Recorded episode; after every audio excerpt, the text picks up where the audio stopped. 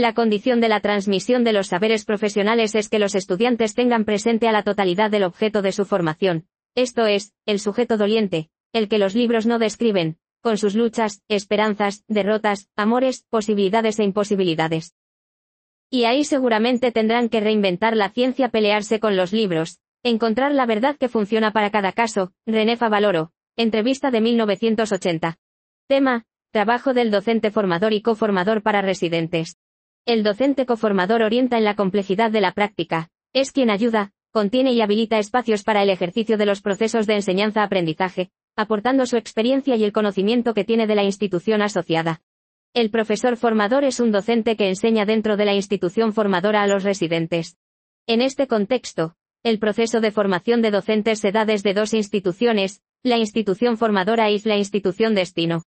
La línea de reflexión de los procesos educativos son lo suficientemente complejos, pero no difícil para reconocer los factores que la definen. La estructura de la práctica obedece a múltiples determinantes, tienen su justificación en parámetros institucionales, organizativos, tradiciones metodológicas. Uno de los objetivos como docente formador es lograr que los residentes sean cada vez más competentes en sus prácticas dentro de la escuela asociada, y que acompañados por el profesor coformador, este aporte la experiencia,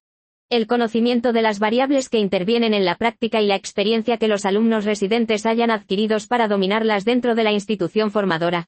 Las posibilidades reales de los residentes, en sus prácticas deben expresar múltiples factores, ideas, valores, hábitos pedagógicos. Por lo que la intervención pedagógica del docente coformador exige situarse en un modelo en el que el aula se configura en un microsistema, una organización social, una relación interactiva, una forma de distribuir el tiempo y los recursos didácticos, donde los procesos educativos se explican como elementos integrados en dichos sistemas. Desde esta postura se adopta el enfoque facilitador y motivador de la práctica reflexiva situándose en una postura más abierta en relación con el contexto de aprendizaje.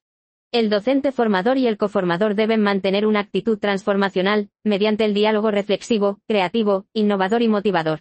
Se concluye así, a través de una reflexión que, para llevar a cabo el ejercicio de un docente formador y coformador, es necesario que el profesor formador y coformador establezcan relaciones de diálogo y que sean expertos en el objetivo de recoger y transmitir saberes, incorporándolas en sus prácticas para transformarla y mejorarla. Y así facilitar el canal de diálogo abierto y reflexivo, que cada uno cuente con el medio para trabajar con sus objetivos de desarrollo, y que gracias al trabajo en grupo, la preparación para enseñar y educar al residente, sea de forma mediada, como guía y motivador para la construcción de conocimiento tanto individual como de forma colaborativa